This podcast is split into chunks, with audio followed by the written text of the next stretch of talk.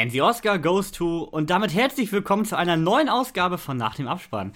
Heute mit unserer großen Vorschau auf die Oscars 2022. Jetzt haben wir einen ganz besonderen Gast in der heutigen Folge am Start.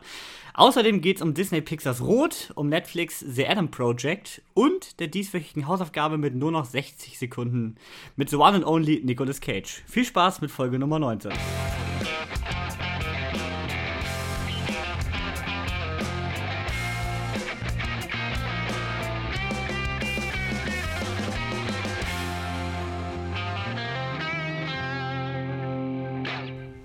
Ein Hallo auch nochmal von meiner Seite. Denn es ist wieder Sonntag, höchstwahrscheinlich 18 Uhr.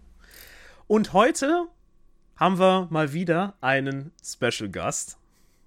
Kevin, wen haben wir denn heute dabei? Äh, ja, die Jenny sitzt neben mir an meinem Mikrofon. Hallo Jenny. Hallo, ich bin Jenny. Ja, wir haben ja jetzt äh, diverse Gäste schon hier gehabt und äh, immer passend zu Themen, die wir äh, besprechen heute. Und heute haben wir doch mal etwas, was einmal im Jahr kommt und was in der Filmbranche immer sehr gehypt wird, Kevin. Ich glaube, heute geht es um die größten Auszeichnungen, äh, die es da gibt. Heute geht es um die Oscars, ne? Ganz genau. Ich weiß gar nicht, nur in der Filmbranche oder ist es allgemein sogar die größte Awardshow? Ist bei Musik Also immer Größeres? Nee, ne? Oder? Grammy? Grammy? Ja, sind die Oscars nicht sogar größer von, von Aufmerksamkeit her? Heißt nicht immer, Grammys Ja. kommen vor den Oscars oder so? Oder wie ist das? Ich habe da keine Ahnung. Irgendwie ist da Bei den irgendwas, Grammys bin ich auch raus. ja, irgendwas wird doch immer vor den Oscars gemacht und dann sagen ja immer, das ist ein guter Ausblick auf die Oscars, ne? Das sind die Golden Globes. Ach, die Golden Globes waren das. Wenn die da meist die großen Kategorien abräumen, die kannte schon als großer Favorit für die äh, Oscars nehmen dann. Und nach den Oscars kommt die Himbeere, ne? nee, einfach vorher. Immer am Samstag vor Ach den so, Oscars. vorher sogar. Ah, okay. Aber über die wollen wir in der nächsten Woche sprechen. ja. Heute ist erstmal die Oscars, die wie gesagt in knapp einer Woche im Dolby Theater in Los Angeles stattfinden werden. Äh, live auf Pro7. Und ich weiß auch schon, wer sie gucken wird. Auf jeden Fall. Ja, Jenny und ich, Ich haben, auch. haben beide frei am Montag. so muss das. Und ja, ich bin ja ein großer Fan der Oscars. Also ich bin eigentlich jedes Jahr dabei und habe auch die meisten der Filme dann immer geschaut. Äh, wie sieht's bei Jenny aus? Ich habe einen Teil geguckt. Teil. Nee, allgemein die Oscars so an Ach sich. so, ja. Der rote Teppich ist vorher halt immer am interessantesten. Ja, Jenny ist hier unsere. Starbeauftragte. Ja. ja, guck mal, Kevin, soll ich mal was sagen? Ich habe persönlich noch nie eine Oscar-Verleihung geguckt, ne? Was? Eieiei. Aber, Aber durch, es geht hier auch nicht um Trashfilme. Das ist ja, natürlich- ist natürlich blöd. aber irgendwie habe ich jetzt, wenn, ich meine, wir hatten das mal letzte Woche besprochen, irgendwie habe ich jetzt aus Versehen fast alle Filme gesehen, die da kommen, ne? Ja, allein durch die Sneak Preview musstest du vieles sehen, was du sonst nicht hättest sehen, Ja. äh, gesehen. Ja. So ist es. Ja, ähm, wir können ja erstmal allgemein um die Oscars sprechen. Also äh, ist ja jedes Jahr, wie gesagt, ein großes Event. Auch immer ja so ein, äh, ja, teilweise sehr kontrovers, wer nun nominiert wird und wer nicht. Im Grunde Mhm. entscheiden das ja die Mitglieder der Academy. Und da gab es ja schon einige verrückte Dinge. Also es gab zum Beispiel, es gibt ja die Big Five, also die fünf großen äh, Kategorien, also bester Film, beste Regie, Drehbuch und bester Hauptdarsteller und Hauptdarstellerin zu gewinnen. Das haben bisher erst drei Filme geschafft, alle fünf Kategorien zu gewinnen. Das waren einmal, es geschah in einer Nacht von 1935. Einer flog übers Kuckucksnest und das Schweigen der Lämmer. Die fünf Krass. Filme haben tatsächlich all die, äh, die drei Filme haben all diese fünf Kategorien gewonnen. Äh, die meisten Nominierungen bisher äh, haben mit 14 Nominierungen La La Land, Titanic und Alles über Eva. Fand ich auch sehr interessant. Und Ja, nee, ich, weißt du, ich, ich kenne teilweise Namen gar nicht da draus. Weißt du, es sind drei, alles, es sind drei Alles Filme. über Eva ist aber auch von 1950. Also, Also, das sind so ältere dann wahrscheinlich, ne? ja. Gut. Titanic und La La Land solltest du Ja, die kenne ich ja. Äh, ja, die meisten Oscars bisher bekommen. Das sind äh, elf gewonnene Oscars, haben äh, Ben Hur, Titanic und Herr der Ringe, die Rückkehr des Königs. Mhm. Und Herr der Ringe, die Rückkehr des Königs ist auch der einzige Film, dem es gelang ist, alle nominierten Kategorien zu gewinnen. Also in der Höhe. Der war elfmal Alle. nominiert und hat Krass. elf gewonnen. Boah, Also das ist schon. Das Frage ist ist, schon ob das eine Nummer, nochmal einer schafft, ne? Das ist ja echt schon enorm, ey. Genau das Gegenteil hat die Farbe Lila geschafft. Dieser Film wurde elfmal nominiert und hat nichts gewonnen. Natürlich auch echt bitter. Peinlich. Ja, sitzt du da, ne? Stell ich mir vor, du gehst da rein, Elfer nominiert, beim Eintreten alle, oh, das ist der von hier lila Dings, ne? Und dann setzt du dich da rein, ne? Und dann sitzt du da und dann, und der Oscar goes to, und dann jedes Mal guckst du dir, ja, ach komm ja noch zehn, ach komm ja noch neun, ach, es kommen noch zwei, ich muss los. Ach komm, Make-up, nein, auch nicht. Scheiße. Ja, auch damals ein bisschen kontroverse, weil sie ein paar unnötige, Kateg unnötige Kategorien aus Sicht der Academy in die Werbepause schieben wollen. Das ist auch ein bisschen hart für manche Leute, finde ich. Also ich meine, hast du da deine große Oscars-Dankesrede und du bist einfach in der Werbepause. Das ist halt schon echt arschig. Ja, kommen wir zu diesem Jahr, würde ich sagen. Da äh, haben wir mal wieder beim besten Film 10 Nominierungen. Das gab es schon lange nicht mehr. Oder vielleicht sogar noch nie. Bin ich mir gar nicht ganz sicher. Auf jeden Fall waren es sonst meist immer so 5 bis 8. Äh, die meisten Nominierungen hat The Power of the Dog mit 12 Nominierungen. Dicht gefolgt von Dune mit 10. Und äh, Belfast und West Side Story mit 7 und King Richard mit 6. Das sind so die Filme, die hier äh, die größten Favoriten in diesem Jahr sind. Und ja, ich würde sagen, sprechen wir doch einfach mal über die meistnominierten, mal so ganz grob. Wir haben sie ja im Podcast fast alle schon besprochen. Ich würde sagen, fangen wir doch einfach mal an mit dem Film mit zwölf Nominierungen, The Power of the Dog. Wir haben ja im Podcast schon umfangreich darüber geredet, dass der Film natürlich seine Daseinsberechtigung hat und ähm, gut ist, eine gute Message hat, aber halt unfassbar zäh. Und damit aus meiner Sicht in diesem Ausmaß overrated ist. Ach ja, also ich meine, mir hat der ja keinen Spaß gemacht, aber ich sage ja auch immer, ich habe das Gefühl, also ich habe oft das Gefühl mittlerweile, dass irgendwelche Filme an meiner Zielgruppe vorbeirennen, ja, vorbeilaufen an der Leinwand. Ähm, und ich denke mir immer, hey, guck mal, da sitzt ein Komitee, das hat mehr Ahnung als ich, das versteht wahrscheinlich den Film besser als ich. Und äh, bei Power of the Dog war es so, ja, klar ist da wieder eine Message im Hintergrund. Meistens haben die Filme ja alle eine Message im Hintergrund. Ja? Und äh, ja, ich krieg sie nicht und ich mag sie nicht und heißt ja nicht, dass er gut, dass er schlecht ist, weißt du, Kevin? Ist, Nein. Aber ich finde halt trotzdem, von dem, er ist ja auch Top-Favorit, auch auf bester Film. Ja. Äh, da sehe ich ihn tatsächlich nicht. ehrlich Nein. Gesagt. Also persönlich. Nein. Da ist nämlich der Film mit den zweitmeisten Nominierungen mein Ja. persönlicher Favorit. Und zwar Denise Villeneuve's Dune. Ja. Ach so, wo wir jetzt, wir haben über Pause Dog schon umfangreich geredet, aber nicht mit Jenny. ja. Gibt's noch Ja. was? Jenny, wie fandst du denn The Power of the Dog? Du hast ihn ja auch gesehen. Ich fand ihn ganz okay. Man muss ja immer die Zeit betrachten. Ja. Dass es ja damals alles im Aufschwung war. Der eine lebt halt noch sehr in seiner alten Zeit, der andere halt neu. Und der Mann hat Gefühle, die er sich nicht so richtig eingesteht. Und es basiert auf einem Buch, das natürlich auch schon ein paar Jährchen alt ist. Ja, war okay. Aber es gibt bessere Filme, die in diesen Kontext passen. Du hast ihm auch nur drei gegeben, ne? Ich glaube ja. Ja, das sehen wir ja alle genauso, ne? Da sind Genau, alle drei, glaube ich, gegeben. Ja, und er war halt sehr zäh, ne? Also ich glaube, Ja. ich habe drei Anläufe gebraucht, bis ich ihn komplett geguckt hatte. Drei habe ich ihm gegeben, Das ist ja. halt das, was so schade ist, weil der sieht halt auch unglaublich gut aus. Der hat tolle Szenen, tolle Schauspieler. Also Benedict Cumberbatch muss ihn aus meiner. Sicht kriegen. Das war Beispiel. eigentlich schon der Grund, warum ich ihn sehen wollte. Ja. Ja. Aber halt leider ein, zu zäh. Aber gut. Ist Ja. natürlich Geschmackssache. Was überhaupt nicht zäh war, war Dune. Ja. äh, saftige 5 Sterne war es bei uns beiden. Jenny hat ihn noch nicht gesehen. Nein, vielleicht nachher. Uh, Ich also, glaube, da werde ich heute Abend mal zum Screening einladen. Da wird die, da wird die Geburtstagsparty direkt umgeplant. Ja. das haben wir noch gar nicht erwähnt, ne, Kevin? Oh. Was ist denn heute? ist ein besonderer Tag, ne? wenn, wenn du das sagst. Ja, denn Leute, wir, äh, es gibt Verpflichtungen im Leben, ja, und dann gibt's und dann gibt's den Podcast und äh, der geht immer vor. Ja, es ist egal, was los ist, immer wird aufgenommen und auch an Kevins Geburtstag. Kevin, wie fühlt man sich denn so? ja, ein Jahr älter. Ja, geht immer weiter, ne? Machst du nix. Ja, also ich fühle mich eigentlich wie gestern. Es hat sich jetzt nicht so viel verändert. Ja, gibt auch keine Torte mehr mit 30, 40, 50 Kerzen, ne, Kevin? Jenny hat mir eine Torte gebacken, so Halleluja. Ja, Ja. Also äh, soll ich vielleicht mal in die Instagram-Story posten nachher. Kaliber. ne? ja, nachher eben dann, also, na gut, dann muss ich, muss ich das morgen posten, wenn die Folge da ist, sonst haben die Leute es ja schon, ist jetzt schon wieder weg, bis die Leute das gesehen Ja. haben. So, ja, das sonst stimmt. machst du halt einen Beitrag Als Highlight. richtig. Oder als Highlight. Ja, Ja. Ja. gut. Also, Jennys Torte nachher auf Instagram. Ja, geil. Und wenn, wenn ihr unsere Instagram-Seite noch nicht kennt, ne, dann müsst ihr unbedingt folgen. Ah, smooth, Kevin. Aber- Bleib Jenny. Um zum Thema zurückzukommen. Ja, Und wo wir gerade so in Partystimmung sind, reden wir über Dune. ja. Dune ist einer der besten Filme der letzten Jahre, da brauchen wir gar nicht drüber reden. Und er hat alle zehn Oscar-Nominierungen verdient, sollte alle gewinnen und damit sind wir auch fertig mit dem Podcast. Also ich muss ja sagen, zu Dune, ähm, ich kann verstehen, der Rico ist ja auch so einer, den ich persönlich kenne, der ihn nicht mag oder bisher noch nicht den Zugang gefunden hat. Ich sage immer, die Leute haben einfach noch den Zugang noch nicht gefunden. Der ist einfach der, der ist einfach perfekt, aber die Leute verstehen ihn einfach nicht, ja. aber also er hat gesagt, er, ist, er zieht sich und es ist langweilig. Und ich meine, gut, wenn man halt die Filme von dem guten Herrn nicht mag, ja, da ist ja auch Blade Runner, der auch in diese Richtung geht, den mochte er nämlich auch nicht, dann äh, ist der halt nichts für einen. Aber ich habe mittlerweile, nachdem ich ihn nochmal in OV zu Hause in 4K auf meiner schönen 4K Blu-ray, die ich vorbestellt habe, äh, mir gegeben habe, äh, muss ich sagen, ist er für mich mein absoluter Lieblingsfilm bisher. Ich finde ihn sowas von perfekt. Manchmal muss man auch nicht wissen, warum es jetzt genau der ist, der es einem so antut. Aber ich habe da eine persönliche Verbindung dazu. Ich liebe ihn. Es ist der Film für mich. Und ich bin so hyped auf den Nachfolger. Meine Herren. Oh ja. Oh ja.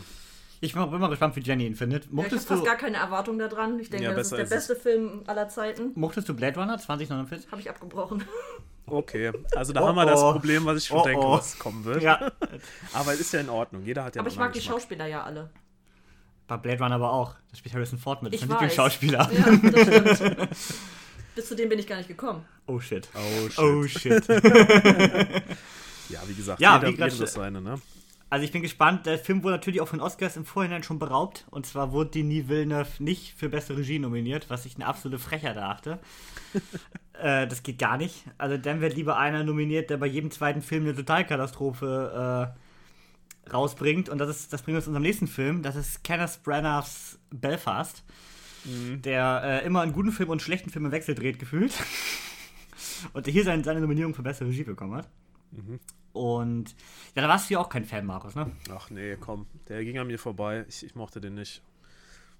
Das war doch der Schwarz-Weiß-Film, ne? Genau. Ja, nee, also ich, da, da haben wir ja heute einen in der Sneak wieder, wo ich dasselbe Thema nochmal anreißen werde, aber äh, ist nichts für mich, nein. Also bisher nicht. mein, bisher mein Film des Jahres. Okay. Also, äh, aber trotzdem würde ich Dune das Ganze einfach mehr gönnen. Weil Ja. er einfach auch mehr getan hat. Ich meine, das ist einfach so eine unverfilmbare Vorlage. Mhm. Das ist Wahnsinn. West Side Story, Jenny, haben wir im Kino gesehen. Ja, Äh, die Neuverfilmung von Steven Spielberg.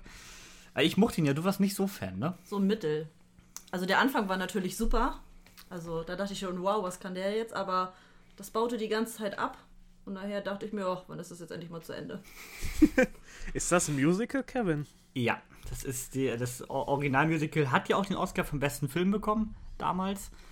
Und äh, ja, jetzt hat Steven Spielberg die Chance, das zu wiederholen.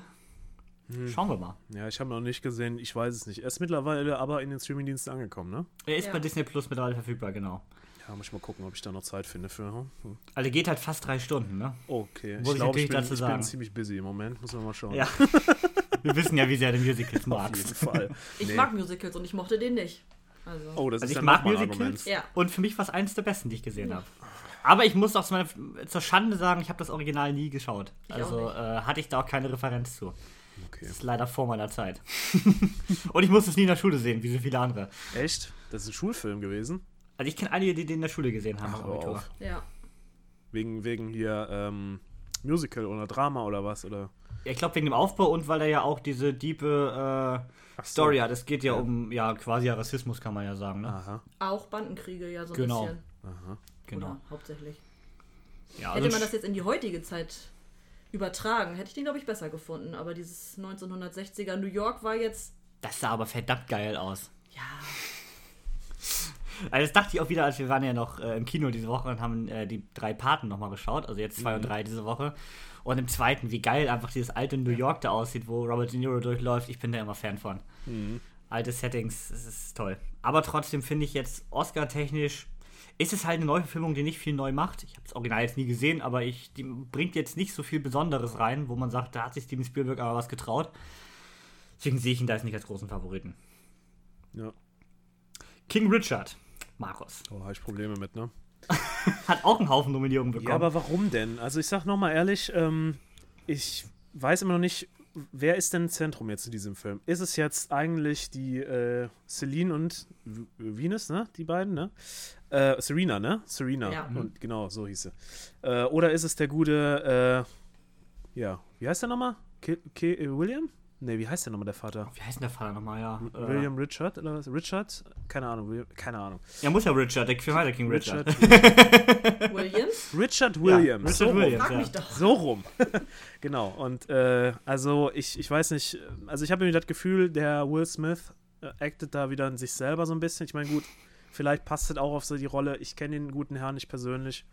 Ähm, ich fand ihn nicht toll. Also ich fand ihn okay, aber ich fand ihn nicht toll. muss ich sagen. Also ich fand ihn toll tatsächlich, ich fand ihn super, das ist bisher auch meine Highlights dieses Jahr. Ja. Aber für mich auch gerade jetzt darstellermäßig nicht Oscar-würdig, weil Will Smith leistet aus meiner Sicht nichts Besonderes. Er spielt halt Will Smith und jetzt auch keine Rolle, die jetzt so anspruchsvoll ist aus meiner Sicht. Ja, weil Oscars ist doch Beste vom Besten, oder? Wenn du da Genau, nominiert und wirst, er hat meines noch- Wissens, Ja. er hat meines Wissens auch den Globe bekommen für bester Hauptdarsteller, oder? Ja, wenn er da jetzt Hauptdarsteller Bester wird, wirklich, Ja. raste ich aus. Wäre echt enttäuschend, das finde ich auch. Sonst, ja, fürs Drehbuch oder so kann er was Oh kriegen. mein Gott. Auch, dass die Mutter, äh, seine quasi Will Smiths Frau im Film, als Supporting Actress äh, nominiert ist, verstehe ich auch nicht. Die hat so wenig Screentime.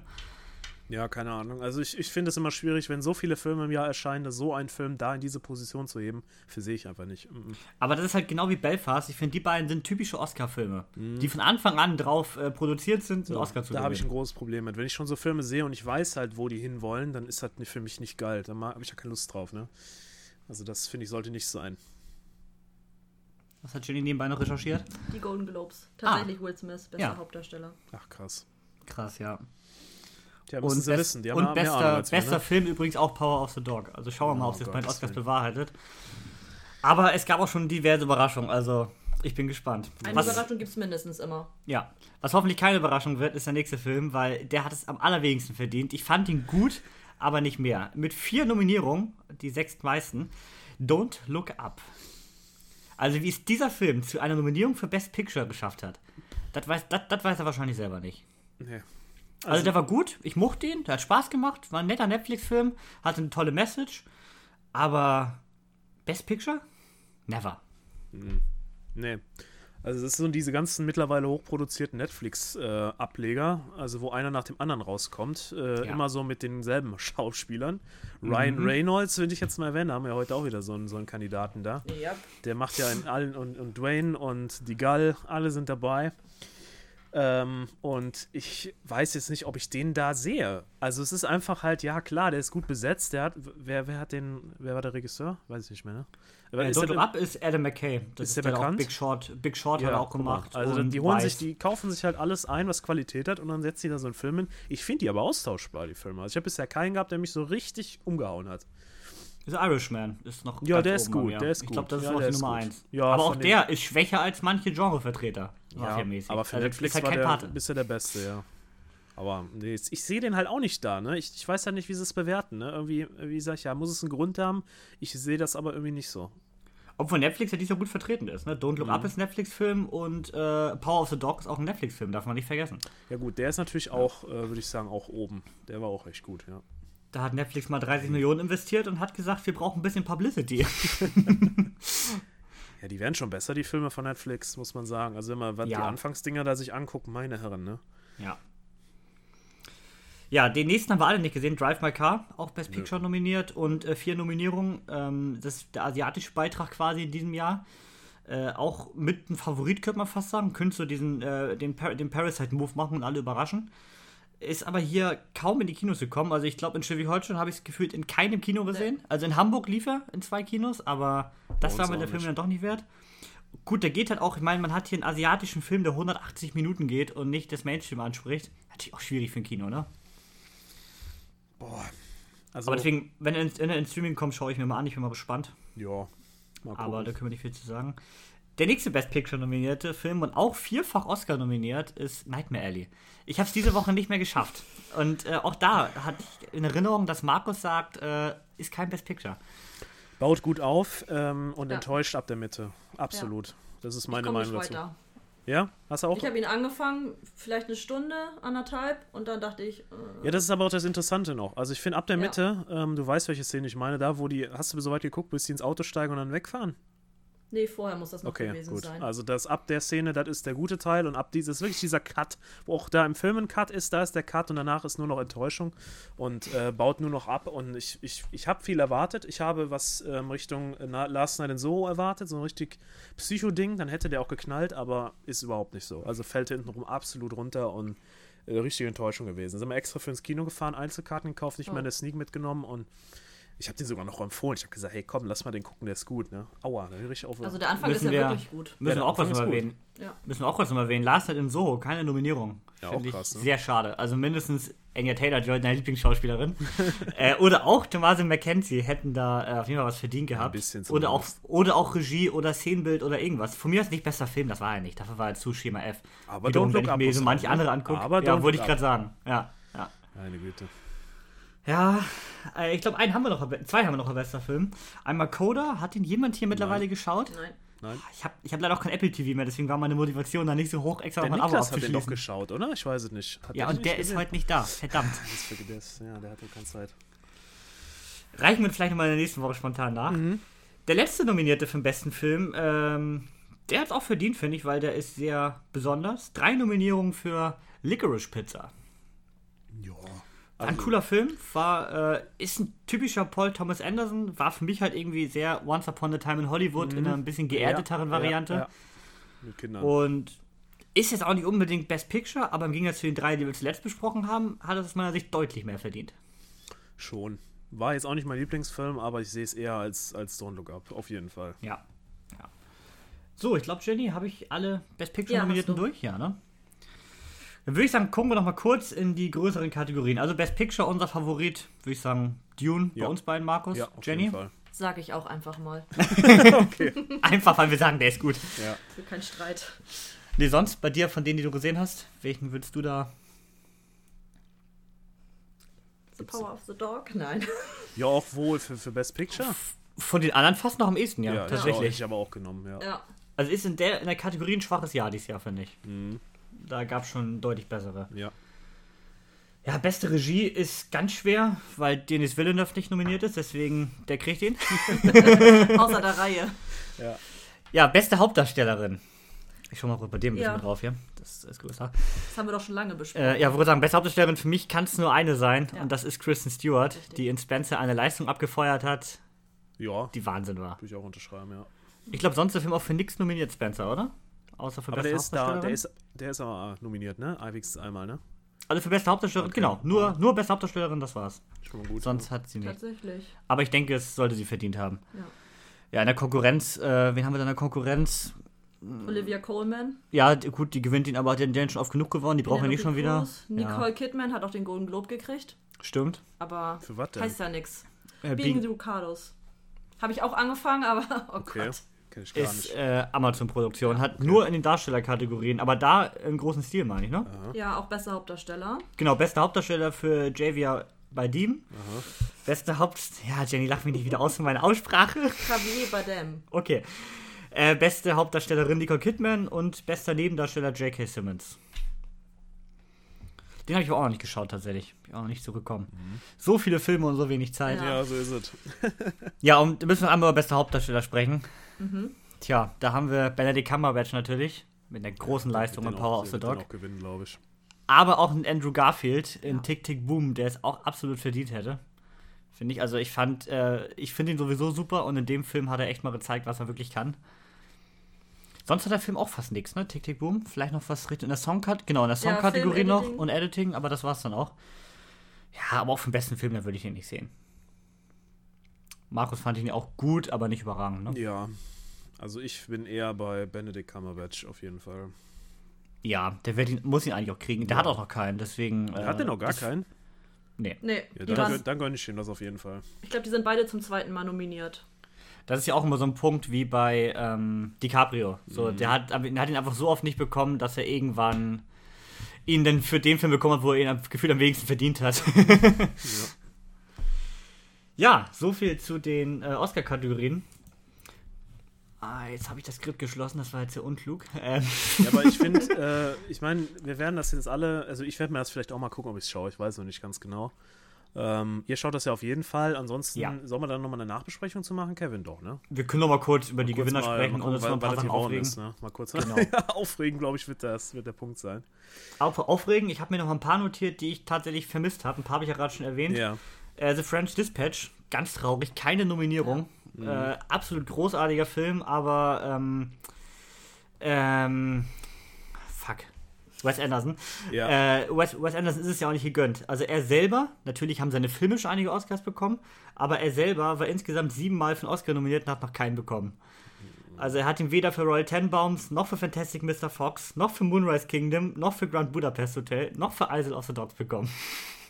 Schon traurig. Und für jeden dieser ist er nominiert gewesen für entweder bester Film oder bester Director oder bestes Drehbuch. Also immer eins, was er Aua. zu verantworten hatte. Das ist schon echt bitter. Allerdings im Grand Budapest Hotel hat er am Ende auch vier Oscars bekommen, also so nicht. Aber halt für Szenenbild, Kostümdesign, Make-up und Filmmusik, naja, da denkst du als Regisseur auch Danke für nichts. ja, The Last Duel, Markus. Nicht Ja, nominiert es- in ich finde ihn keiner super, Kategorie. Aber ich, Ich ich verstehe auch, warum Leute den nicht nehmen, weil das ist einfach wieder kein Film, der halt für die Oscars irgendwie gemacht ist. Keine Ahnung. Ich hätte Obwohl mir, eigentlich schon. ich hätte hat so ja auch die Deepe Nebendarsteller oder so, da, also darstellermäßig fand ich den stark. Also, ja, aber ist anscheinend wieder nichts, was da reingehört. Keine Ahnung. Also der hat eine goldene Himbeere-Nominierung für Ben Affleck. Ja. Jo. Aber alle drei Hauptdarsteller, also Adam Driver, Matt Damon und Jodie Comer, hätten alle eine Nominierung verdient gehabt, aus meiner Ja. Sicht. Und auch fürs Drehbuch, finde ich. Und auch für die Inszenierung. Also der hätte für alles Mögliche was bekommen können. The Green Knight, für Szenenbild mindestens. Mhm. Auch eine Frechheit, Ja, muss man sagen. der Rest war kacke, aber das war gut. Und was mir noch äh, heute Nacht eingefallen ist tatsächlich, ist äh, Lady Gaga, die auch für House of Gucci keine Nominierung bekommen hat. Und auch wenn der Film natürlich jetzt nicht, äh, auch nicht der Knaller war, hat Ridley Scott auch schon bessere gebracht, Lady Gaga hätte es verdient gehabt. Ja, Sie hat ja schon einen. Und Jared, aber, und, aber Jared Leto hat es auch zu einer goldenen Himbeere-Nominierung geschafft, weil er anscheinend so overacted, dass das denen gereicht hat. Das war wirklich extrem. Ja, und ein, so eine kleine Sache, die aber niemals bei den Oscars berücksichtigt wird, für Pick, den wir bald auch noch besprechen werden, äh, Nicolas Cage hätte aber verdient gehabt, denn macht er seit 20 Jahren mal wieder einen richtig guten Film und dann wird er nicht gewürdigt, ja. Der arme Sau. Er hätte es selber machen müssen wie Adam Sandler bei, ähm, bei Uncut Gems, also bei Der Schwarze Diamant. Er hat ja gesagt, also jetzt macht er mal wieder einen guten Film, wenn er dafür nicht Oscar nominiert wird, macht er Jack and Jill 2. und wurde er nicht. Geil. Ja, ich bin gespannt. Wir reden auf jeden Fall danach nochmal drüber. Ja. Und äh, gucken, ob unsere Vorhersagen sich bewahrheitet haben. Und natürlich die größte Frage, wie viel bekommt Dune? Das ist. Oh, ich bete, da. Bitte, bitte, bitte. Also eigentlich kannst du Dune auch direkt, also den, vielleicht ist Denis Villeneuve auch nicht für beste Regie nominiert, weil er einfach einen Oscar für sein Lebenswerk bekommt. Das ist, ja, also, Ja, wir sind Fans, man merkt es, ne? der Hype ist real, ja. Oder am Ende gibt es gar keinen. Wer weiß. Also Boah, wenn Dune, kein, Dune keiner kommt, dann Dann mach geht ich, ihr da persönlich hin Ich fahr dahin, euch. ins Dolby Theater. Und dann wird das ganze Ding, da können sie alle nochmal antanzen und dann werden wir dann nochmal neu drüber diskutieren hier. Die bitte wohl nicht hier. Na, wie Du gut, dass wir kennst- das alles auf Band haben. Markus, jetzt. du kennst doch den Trailer zur eingeschlossenen Gesellschaft, oder? Oh. Ich glaube ja. Du bist dann, du bist dann der, der ins, der ins Lehrerzimmer kommt und sagt, sein Sohn kriegt noch einen Ja. Punkt. So, und hier bleibt ihr alle sitzen, bis das geklärt ist. Oh, wenn ich den der Sneak sehen muss, ne? Oh, oh. Ich gönn's dir. Angst. Ich habe auch Sind- Angst sind- vor Liebesdings. Äh, ihr, JGA es geht ja meinst nicht, ihr geht ja, nee, nee, nee. Ähm, ich weiß nicht, ob ihr den überhaupt mal gesehen habt, den Trailer.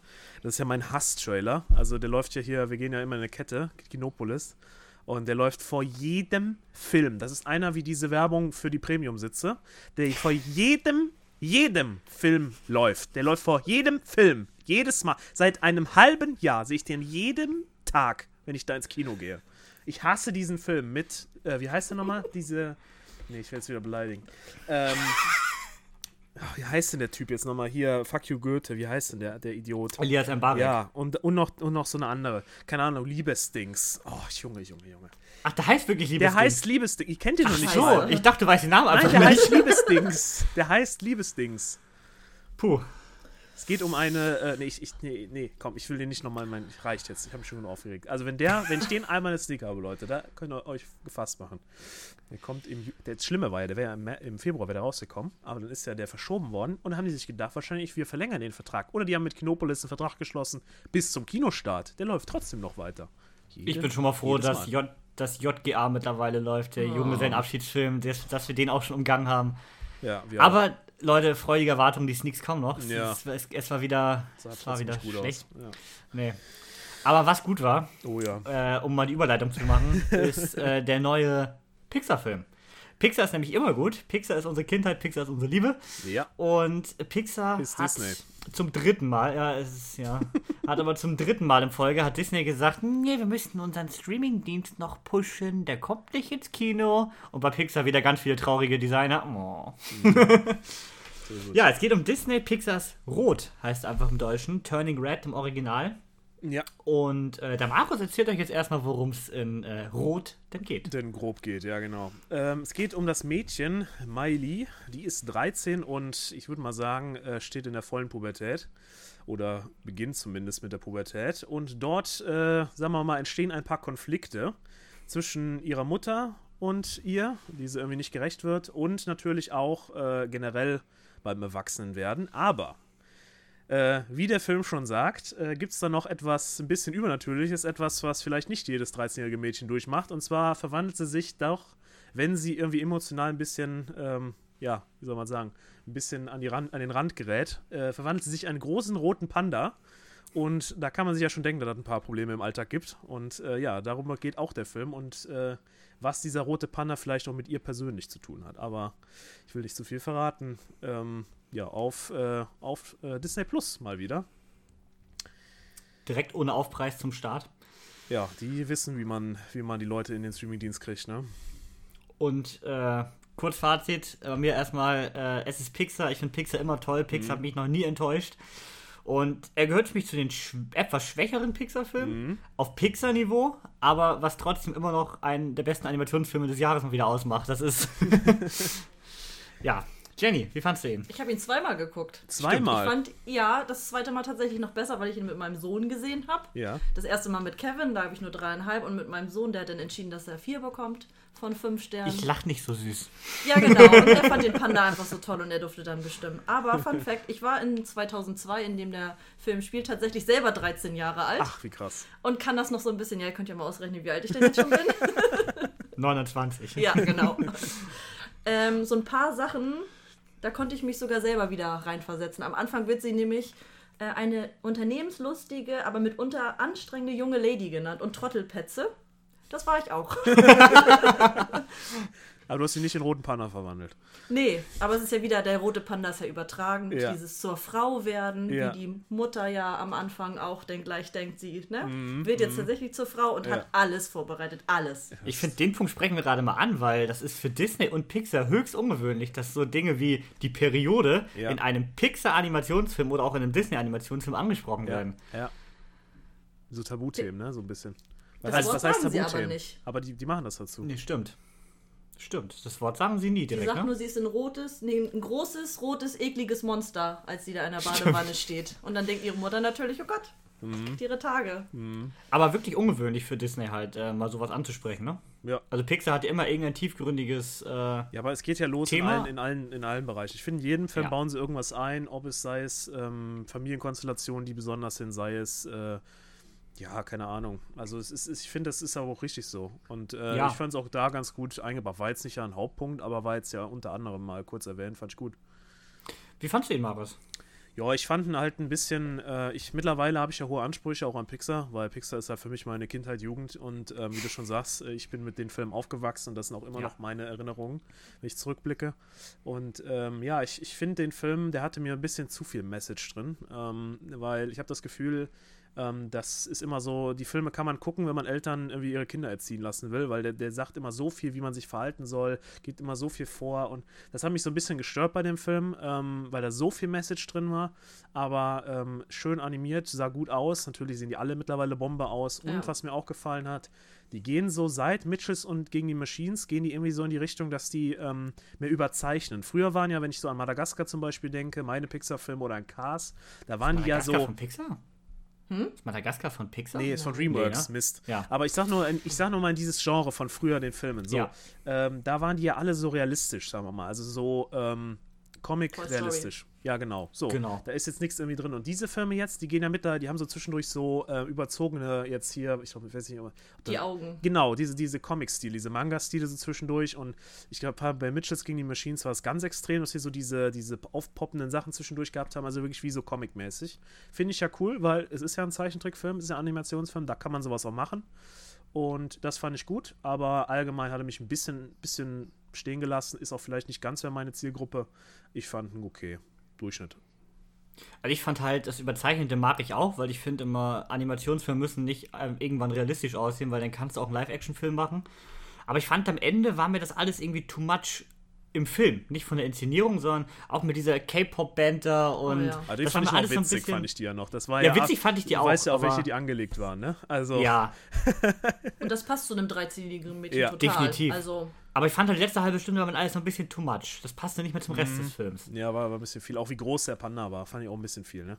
und viele Charaktere denn auf einmal so Ja. am Ende noch, obwohl die Grundstory ja eigentlich sie, ihre Mutter Mhm. und dann ja vielleicht nachher noch ein, zwei andere Personen ist. Mhm. Ja. Ja, das Schöne ist ja, dass bei Pixar nicht gesungen wird. Theoretisch. Also ich mag ja Musicals, aber ich hasse es, wenn in äh, Disney-Filmen gesungen wird. Mir geht das immer auf den Sack. Encanto. Ja. Auch Und. Encanto war, also Encanto war echt too much. Das, Ja, aber da hatten, die sie, da hatten sie noch die verschiedene Songs waren Lieder. auch nicht gut. Ja, Aber die die hatten Songs waren auch nicht verschiedene gut bei Songs. Encanto. Die hatten noch so ein paar, ja, mal so, mal so. Ich, ja. Man muss halt akzeptieren, dass es halt für eine Zielgruppe ist, glaube ich, die nicht mehr wir sind. Und ich glaube, dann Ja. findet man es auch wieder geil. Ich ist einfach. aber Raya fanden wir deutlich besser zum Beispiel. Da wurde nicht gesungen. weiß ich gar nicht mehr. Bei Raya wurde nicht gesungen. Echt nicht? Nein. Nee, Gar nicht. definitiv nicht. Ja, der war auch gut. Ganz genau. Deswegen, ja, darauf wollte ich hinaus. Ja. Aber es gibt in den Filmen immer was Mystisches tatsächlich. Bei Raya war das der Drache, jetzt haben wir das, dass sie sich, ne, aufgrund ihrer Familiengeschichte ja, Ja, so was ein bisschen. vielleicht Ja, verwandelt. genau. Ja, Das habe ich auch so ein bisschen Luca, an, das habe ich auch so ein bisschen an Encanto erinnert, diese Familie und da ist so ein Familiengeheimnis und sie kann was. Ja. So ein bisschen hatte das Ja, das wird ja untereinander bestimmt alles besprochen sozusagen. Ja. Aber Encanto ist ja Disney. Das Ja, andere aber ist es, Pixar. Pixar gehört ja mit zu Disney. Ja, aber Ja, es, ist Marvel immer, es ist immer diese Sache, dieses Übernatürliche kann man immer auf irgendwie was projizieren in, in sein Ja. Normalleben. Und das ist halt das, was mir immer zu viel ist. Das ist mir bei Encanto zu viel gewesen. Das ist mir bei jetzt hier Turning Red oder, oder Rot einfach nur, ist es mir auch zu viel gewesen. Ich weiß, dass eine Story immer sehr hilfreich ist und ich weiß, dass eine Story auch immer äh, gut ist in so Filmen, aber mir, wenn es wenn das rein darauf ausgelegt ist, ist es mir zu viel. Und ich fand es deutlich zu viel. Bei Mitchells gegen die Maschinen war das auch, die Familie und Zusammenhalt und Probleme, war deutlich subjektiver als es hier in dem Film. Und das gefällt mir da deutlich besser. Das hat mich hier wirklich gestört.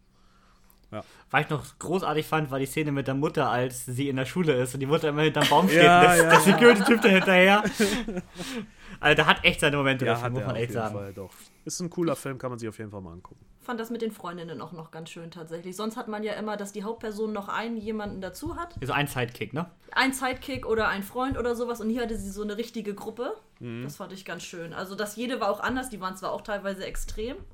Aber die waren, die auch nicht gemobbt. zusammen. Die waren, Oh, die waren nee, auch nicht, die waren auch nicht hier so ganz, äh, normalerweise sind das immer so Randgruppenkinder, weißt du, so die halt so ganz äh, in der Schule immer nie, gar nicht zurechtkommen. Ja. Das war hier nicht so. Das waren immer welche, die auch beliebt waren in der Schule, ne? Fand ich auch mal cool, dass sie mal ein bisschen, ne, mal aus diesem, diesem Standardschema da raus sind. Na, obwohl sie ja nicht so richtig, die Hauptdarstellerin. Ach, die war aber auch, hast du die am Anfang gesehen, wie die, wie die alles im Griff hatte? Doch da. Ja, total Ja, gut, selbstbewusst. stimmt. Total selbstbewusst. Also Ja, die weil hat- sie stimmt. erwachsen ist mit Stimmt. 13. ja. Aber jetzt kommen wir nochmal zum lustigsten Punkt des ganzen Films und das ist von ihren Freundinnen die eine, die immer so richtig gelangweilt antwortet. ja, die Ja. ist geil. Jeder Satz war Gold, ja. Ja, und die ich ist ja so ein bisschen von. Encanto abgekupfert, wenn man Stimmt. sich die beiden Personen so nebeneinander stellt, Maribel. Stimmt. Ja. Jeder Satz war großartig. Das war absolut geil. Also das war genau mein Humor. Ja. So richtig trocken. Ja, Ja. war Ich cool. mochte Abby auch noch ganz gerne, die sie den einfach geschlagen hat und sich voll gefreut hat und sie braucht ein bisschen Panda-Action, Ja. damit sie sich konzentrieren kann und so. Ja, Ja, fand ich auch cool. Ja, hat was, ne?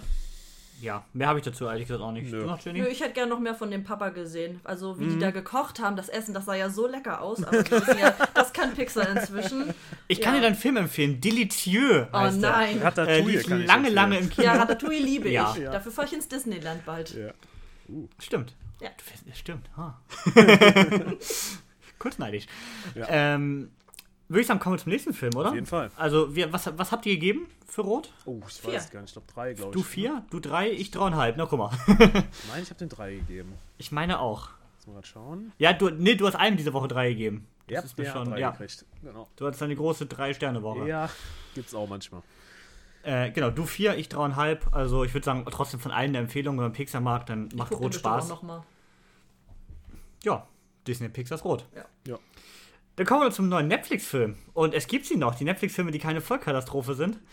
Und zwar gab's The Adam Project mit Ryan Reynolds. Und Ryan Reynolds. Und Als Ryan Reynolds. Reynolds. Also Und Reynolds, Ryan Von, Reynolds. von Sean Levy, das ist der Regisseur von Free Guy, also da hat man schon die Connection mit Ryan Reynolds gehabt.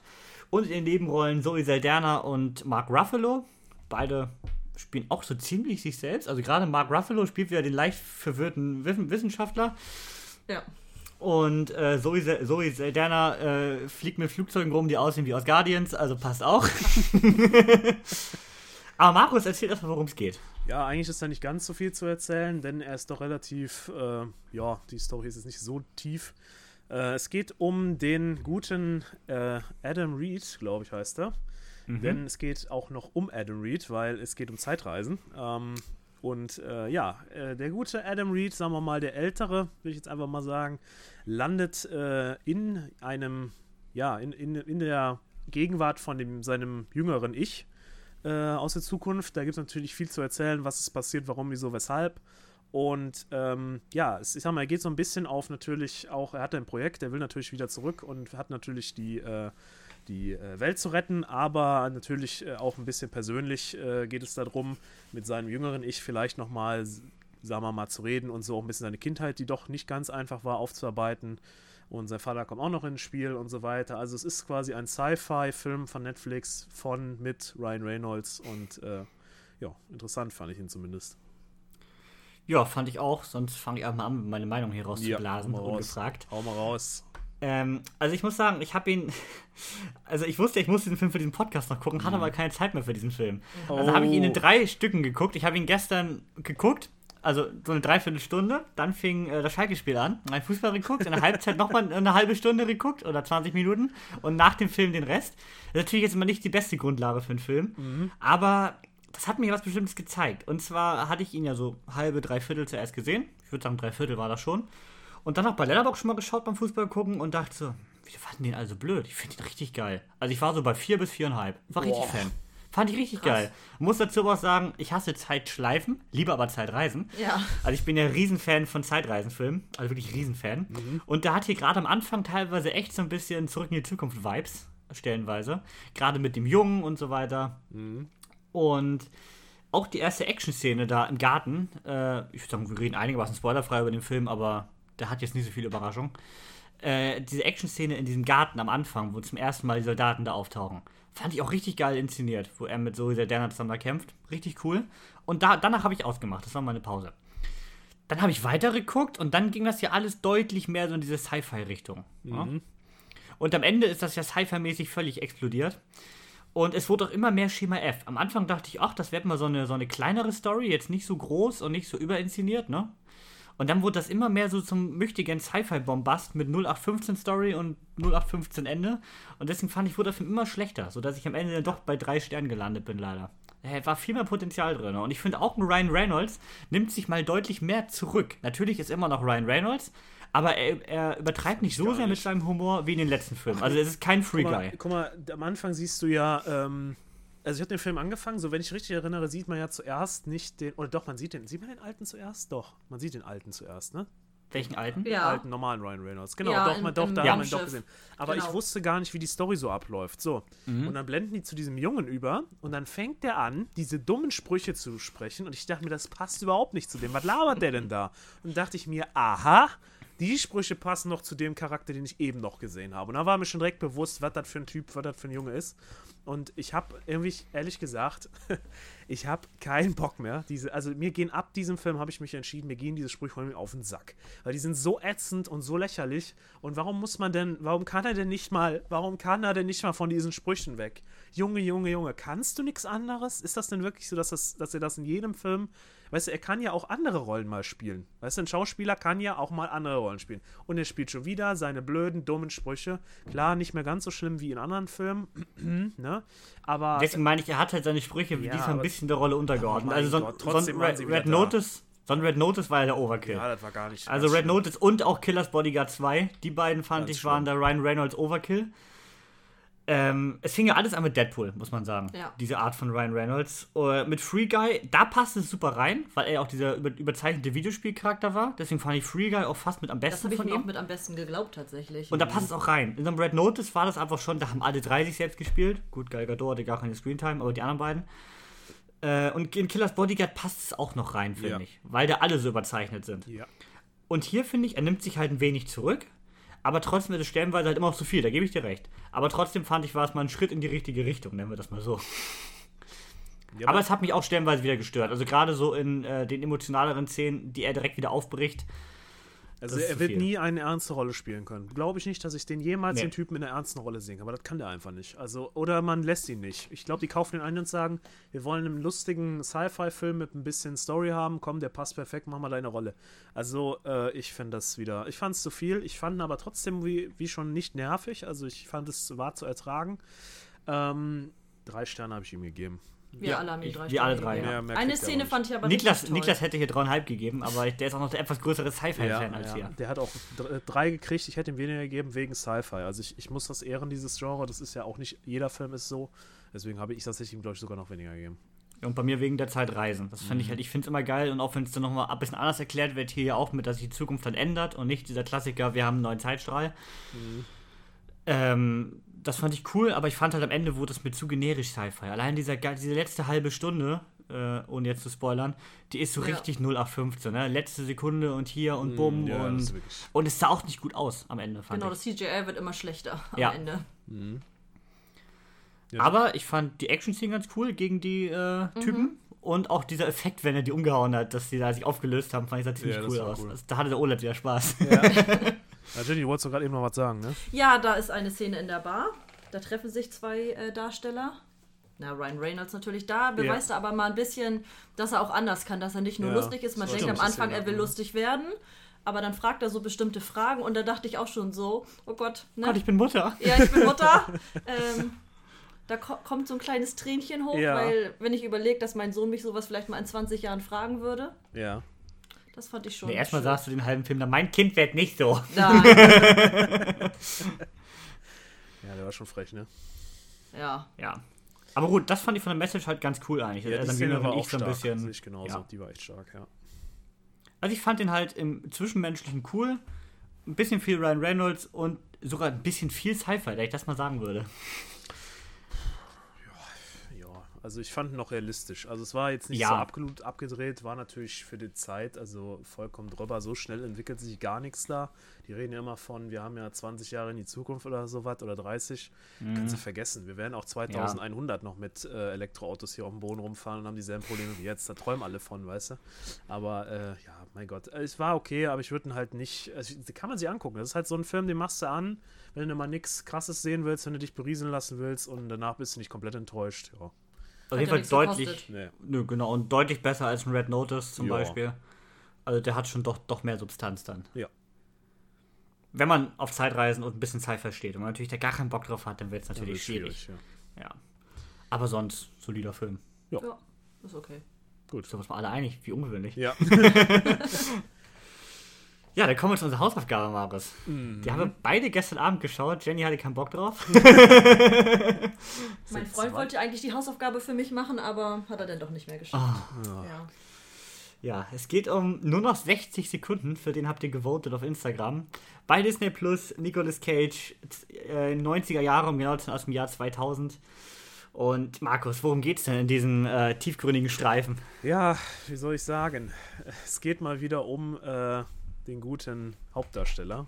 Ich meine, äh, er, er steht ja immer in der zentralen Rolle. Diesmal spielt der gute Nikolas äh, einen, ja, einen in Ruhestand gegangenen Autodieb, Meisterdieb. Und äh, ja, aber da sein Bruder äh, irgendwie mitten in der Klemme steckt und äh, wird er quasi gezwungen von so einem, ich weiß nicht, Oberboss, äh, sagen wir mal so aus, aus der Szene, äh, jetzt nochmal seinen letzten großen Coup zu machen und für ihn 50 Autos zu klauen innerhalb von einer Nacht, wenn ich es höre. Also, man es Also, auf er, also er hatte drei Tage Zeit. aber drei in Tage einer Zeit, Nacht aber in gemacht. einer Nacht kann man das nur abziehen und mit Crewfin und allem. Also ich sag mal so, er war schon absolut drüber, aber äh, da kommen wir gleich noch zu. Ähm, auf jeden Fall muss er in einer Nacht 50 Autos klauen und ähm, ihm steht, stehen prominente Charaktere zur Seite, aber da sagt der Kevin noch gleich zu was. Und Ja, ja ich meine, mehr, sorry. das war eigentlich die Story, oder? Kevin, gibt es noch irgendwas zu der Story? nö, so viel Story hat er nicht. Also im Grunde mit Nicolas Cage wieder als Nicolas Cage. Ja. Und äh, Robert Duvall ist dabei. Da bin ich ja großer Fan. Mein Favorite Character aus dem Patenfilm. Da spielt er den äh, Konsigliere Tom Hagen. Ja. Hier ist er eher so der Kfz-Mechaniker. und Angelina Jolie ist auch dabei, aber eigentlich nur als das dumme Blondchen, was immer hinterherläuft und nett in die Kamera guckt. Ja. Also völlig unnötig ist in dem Absolut, Film. Absolut unnötig. Und spielt auch eine richtig dumme Rolle. Also Absolut daneben. Wahnsinn. Ja, und im Grunde habe ich mir dazu nur eine Sache notiert, und zwar ist das Fast and Furious äh, mit Nicolas Cage. Und zwar eher so, ja, so am ehesten Too Fast and Too Furious, würde ich sagen, Ja. so vom Stil her. Und ich hatte aber eine Menge Spaß. Ich habe mal wieder dreieinhalb Sterne gegeben. Der schlägt genau in die Kerbe, äh, die ich auch bei Con Air letztes Mal gehypt habe. Diese überzeichnete 90er-Jahre-Action mit Ja. einem geilen Charakter nach dem anderen und coole Auto-Action.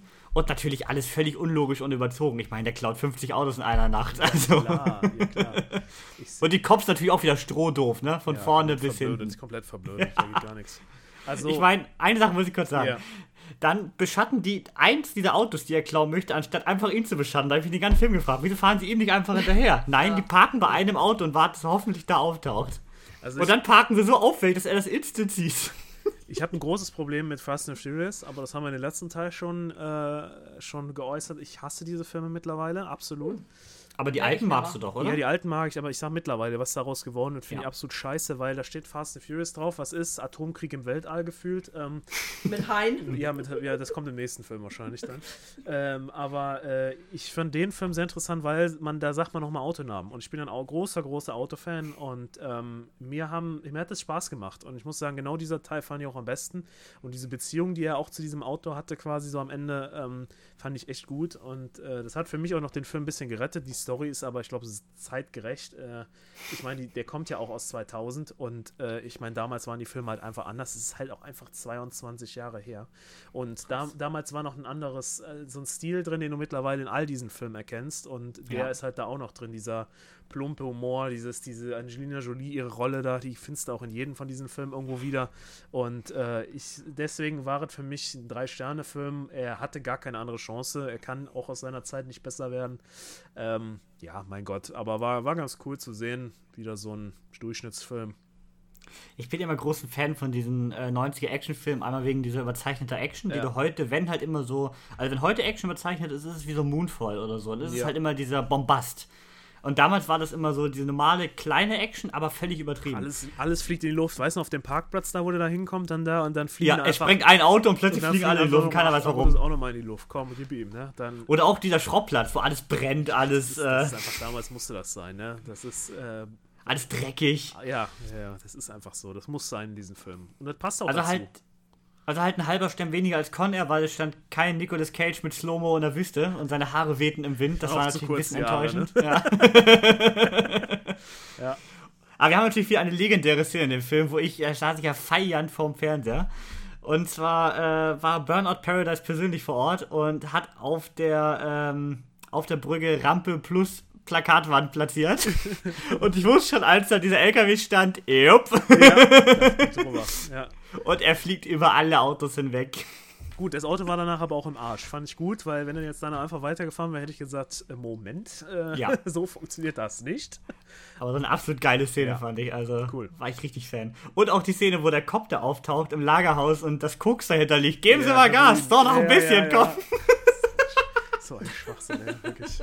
Also teilweise auch, was die da für One-Liner gebracht haben, ne? Ja. Wenn die Touren auf 5000 und ich sag mir, Junge, halt einfach deinen Mund, du hast gar keine Ahnung. Also ich habe auch keine Ahnung, aber, aber das war jo, weil das war richtig cringe, aber mein Gott. Und wichtig, wie in jedem Fast and Furious Film, die Gänge müssen ohne Kupplung treten reingekloppt werden, dass der Natürlich. Schaltknüppel am besten rausgerissen wird. 30 Gänge, ja, ja, klar. Aber, aber es ist cool.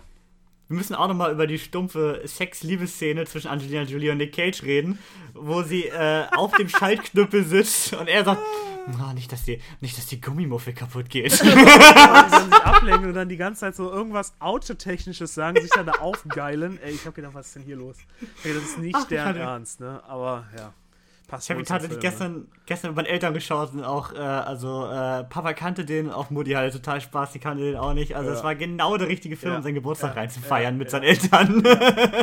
Witzig, witzig, witzig, ey, wirklich.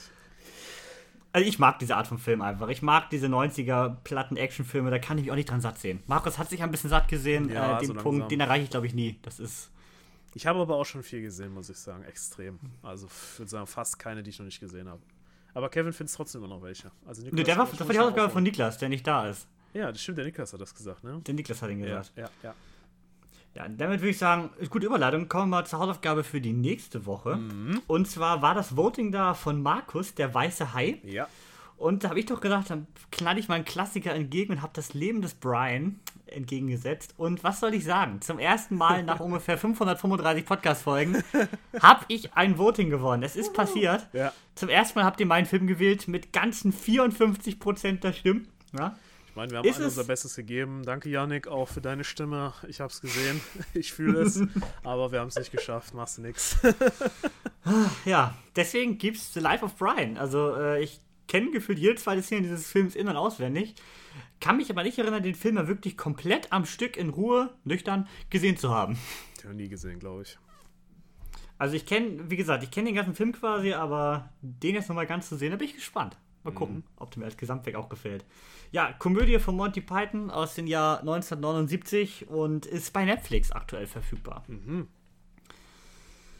Ja, Bin gespannt. Ich auch.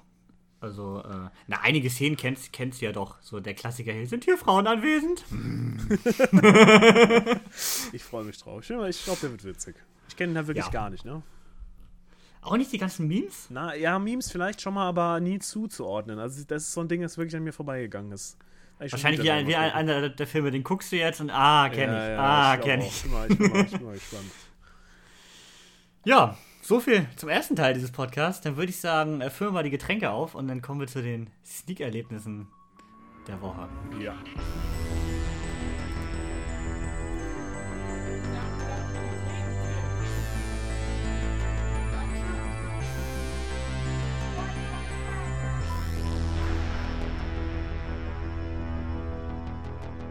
So, da sind wir wieder. Nachdem wir jetzt gerade eben ja ein paar, ja, doch ganz gute Filme hatten, äh, kommt jetzt natürlich wieder unsere Sneak-Erlebnisse. Und ich muss sagen, wir beide, wenn ich das schon so ein bisschen vorwegnehmen kann, hatten richtigen, ja, was ist richtigen Scheiß, aber wir hatten schon richtigen Müll wieder. Und äh, ich habe mich tierisch aufgeregt im Kino. Es war eine absolute Tortur. Kevin, wie war es bei dir? Äh, es war nicht schlimm, aber es war, es hat sich gezogen. Warum erkläre ich gleich. Also es war keine Vollkatastrophe, aber jetzt äh, die letzten beiden Sneaks waren schon die beiden schlechtesten dieses Jahr. Wir hatten aber auch viel gute dieses Ja. Jahr, muss man sagen. Ja, ja. Ich würde sagen, ich fange einfach mal an. Und zwar habe ich äh, Erwartung, der Mato, der, Ma der Mato, ja. Erwartung, der Marco-Effekt gesehen. Kommt, Mate-Effekt. Genau, ja, den habe ich oft. er kommt erst am 2.6. in die Kinos und ähm, ist der fünfte Film äh, über äh, Karl Merck. Das ist so eine Reihe von Jussi Adler Olsen. Äh, bin ich großer Fan tatsächlich. Habe zwei Bücher gelesen und die restlichen als Hörbücher gehört. Und deswegen dachte ich am Anfang, oh, könnte gut werden. Nee, kurz nicht. Äh, die Story kannte ich tatsächlich auch noch nicht, aber es gibt, ja, es, es, es, es gibt bereits vier Filme zu diesen Büchern. Die kenne ich auch keinen von, weil ich mag's, ich mag ungern, wo ich Bücher gelesen habe, die Filme sehen. Also auch Maze Runner habe ich gelesen, habe ich bis heute den Film nicht gesehen. Ich habe das Gefühl, ich zerstöre mir das damit. Naja, jedenfalls ähm, habe ich die Filme nicht gesehen, habe aber jetzt auch gesehen, dass die anderen vier Filme alle ganz gut bewertet sind und auch noch komplett andere Darsteller haben. Der Film besetzt alle Hauptrollen, die wiederkehrend sind, neu und ist auch richtig schlecht bewertet. Äh, in der Marco-Effekt geht es um äh, einen Jungen, einen Roma-Jungen, der ähm, von der Polizei festgenommen wird, weil er, also bei einer Passkontrolle, hat aber den Pass bei sich von einem, der aktuell wegen Pädophilie angegriffen wird oder angezeigt wird. Äh, also äh, wurde, glaube ich, nicht verurteilt, sondern wurde, sind nur Anschuldigungen, wenn ich es richtig im Kopf habe. Und dann ist er aber verschwunden. Und dieser Mensch ist nicht wieder aufgetaucht bisher. Und der Junge hat halt den Pass dabei und dann geht das halt los. Ist er vielleicht doch noch da? Und was hat der Junge damit zu tun? Also ein typischer Krimi. Und genau das ist dieser Film.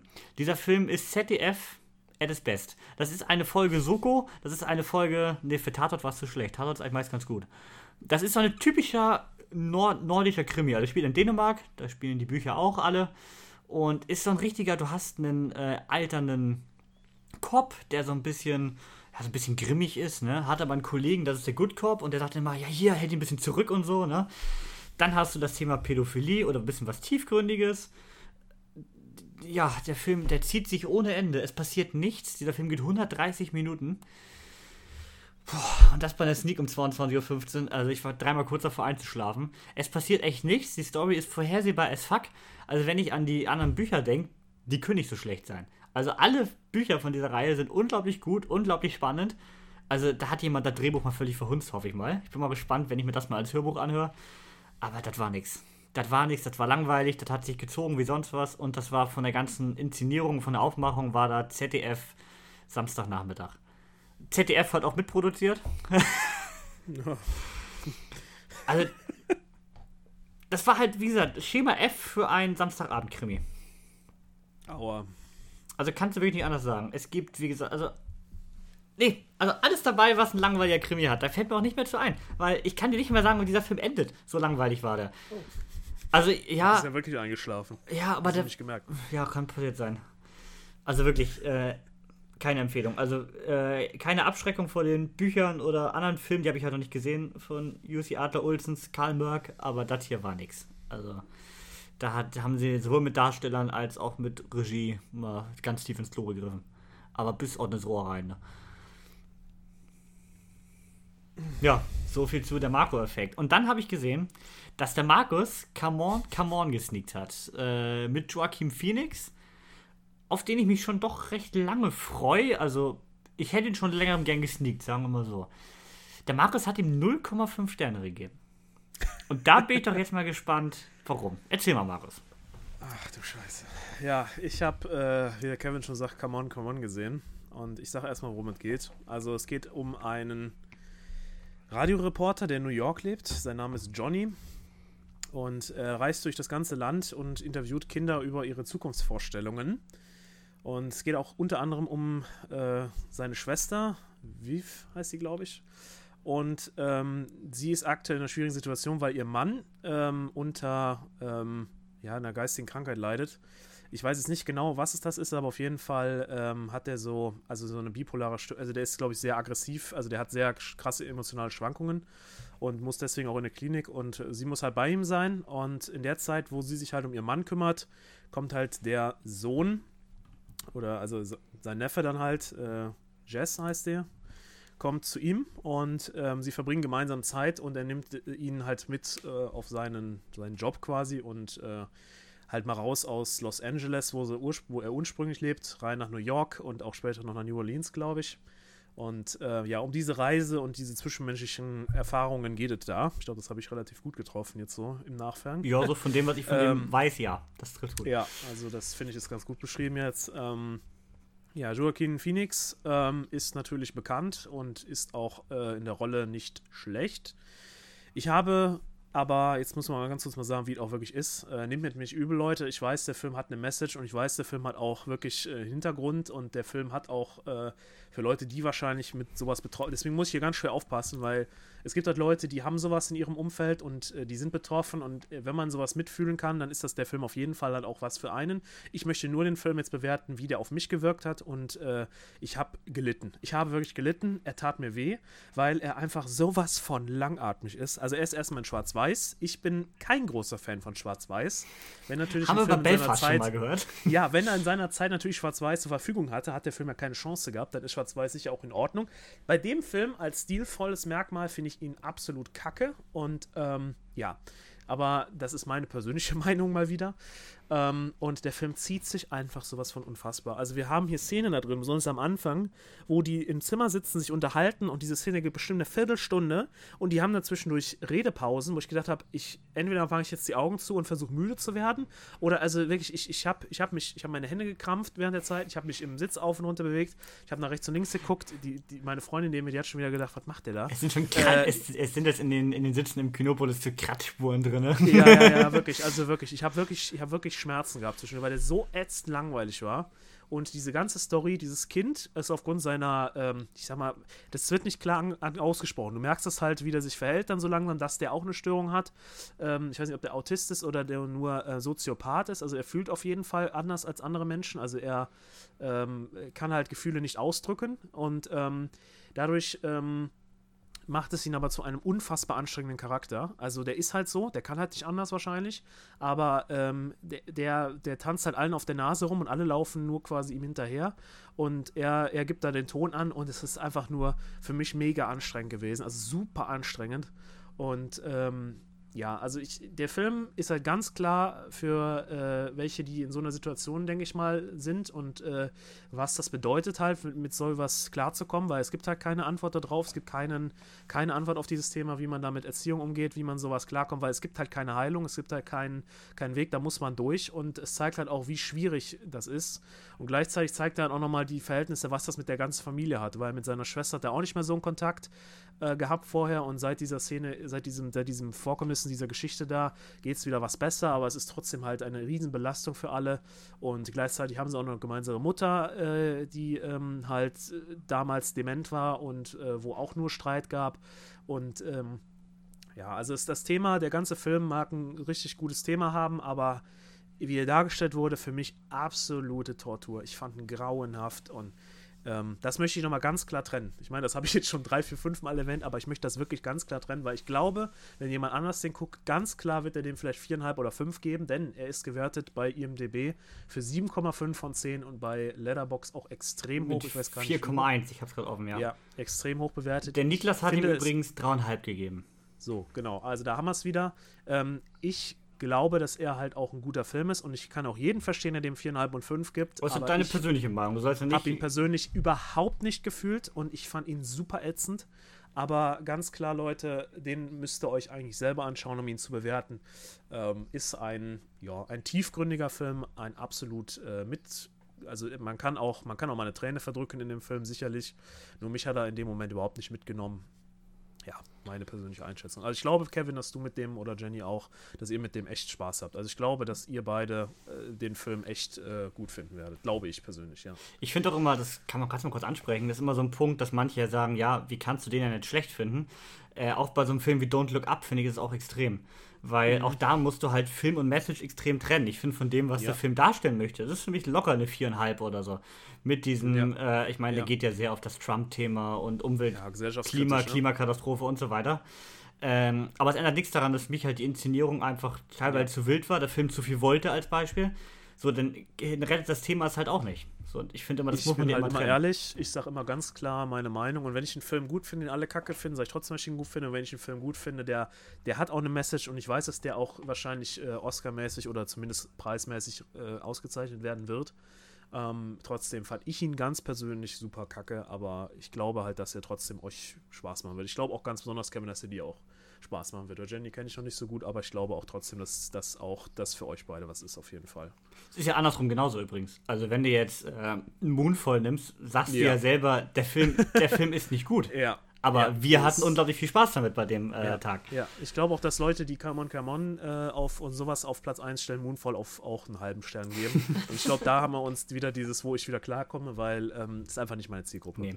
nee, ich meine, dass man halt dieses Subjekt und Objektive ein bisschen trennen kann. Ja, Weil, ja, wie gesagt, du sagst ja, der Film ist grundsätzlich gut, aber nichts für dich. Wenn ihr den anguckt und dann meine Wertung im Kopf habt, könnt ihr wahrscheinlich ein bisschen was über mich denken, aber äh, ich möchte ganz klar sagen, der Film hat was und ich verstehe auch deine Ernsthaftigkeit und ich verstehe auch seinen Hintergrund, den er hat. Es ist kein Feelgood-Film, aber er ist wirklich für mich unfassbar langweilig und das ist das, was mich richtig gestört hat. Es geht ja auch bei, gerade bei Letterbox um die subjektive Meinung. Ob die, Obje ja. die objektive hast du oben im Durchschnittsrating. Ja. Die brauchen wir nicht nochmal. genau. Das dazu. Ja, aber wie gesagt, ein Moonfall zum Beispiel wissen wir auch, dass der Film nicht gut ist. Also, oft, also mhm. das ist kein Meisterwerk. Der Film ist nicht, äh, nicht künstlerisch anspruchsvoll. Nein, hat auch keine Story, die irgendwie nee. einzigartig ist nee. oder die irgendwie nicht vorhersehbar ist. Aber er hat einfach Spaß gemacht uns in dem Moment. Und ich bin Trash-Film-Liebhaber, ich liebe den Schrott, ich brauche den Schrott, das ist ein Teil meines Lebens und äh, ich, äh, ich, ich, ich habe den einfach gefühlt und das ist einfach so. Und deswegen ist der für mich gut und der hier schlecht, aber und da Marius den Schrott braucht, haben wir jetzt hier schon die Überleitung zu unserer Abmoderation. Und zwar geht es ja in der nächsten Woche, wie gesagt, um die goldene Himbeere, die einen Tag ja. vor unserer Podcastaufnahme am Samstag verliehen wird. Ähm, dann sprechen wir natürlich über das Leben des Brian, der die Hausaufgabe gewonnen hat. Und mhm. ich hoffe mal, der Niklas, wenn er nächste Woche wieder an Bord ist, hat er ja. auch Lust drauf. Äh, hätte ich vorgeschlagen, dass wir ein bisschen über Harry Potter und fantastische Tierwesen sprechen, da wir ja bald ähm, mit Teil 3 hier den nächsten Teil der Saga erleben werden. Wir haben schon Karten. Wir haben sie uh. schon. Und so weit also bin ich noch nicht. Verkauf schon gestartet, doch. Ja, da bin ich mal gespannt. Jedenfalls, dass wir da vielleicht auch gerade mal um den ersten Teil sprechen, weil äh, der ist ein Film, der mir tatsächlich sehr am Herzen liegt. Also Fantastische mhm. Tierwesen 1. Ja, so viel dazu, aber das hört ihr in der nächsten Woche. Heute auch mal ohne Trashperle. denn das sprengt, glaube ich, heute den zeitlichen Rahmen. Genau. Außerdem muss ich mich auch mit den Filmen, ihr wisst ja, nur, dass ich den mal gesehen habe, reicht nicht darüber zu sprechen. Die sind leider doch sehr gleich, alle Filme. Man muss sowas, um die Details zu erkennen, muss man den direkt vorher gucken. Und ähm, ja, also wird, äh, wird wiederkommen. Keine Sorge, Leute. Ja, ja dann vielen Dank, Jenny, fürs äh, Frühstücken hier. Ja. Und mir den Kuchen backen. Der der, Kuchen, so Spaß gemacht. der, der Kuchen spielt auf Instagram. Und ja, dann danke ich fürs Zuhören und dann hören wir uns wieder, wenn es in der nächsten Folge wieder heißt, nach dem Abspann. Bis dahin. Kevin und Markus. Tschüss. Tschüss. Ciao.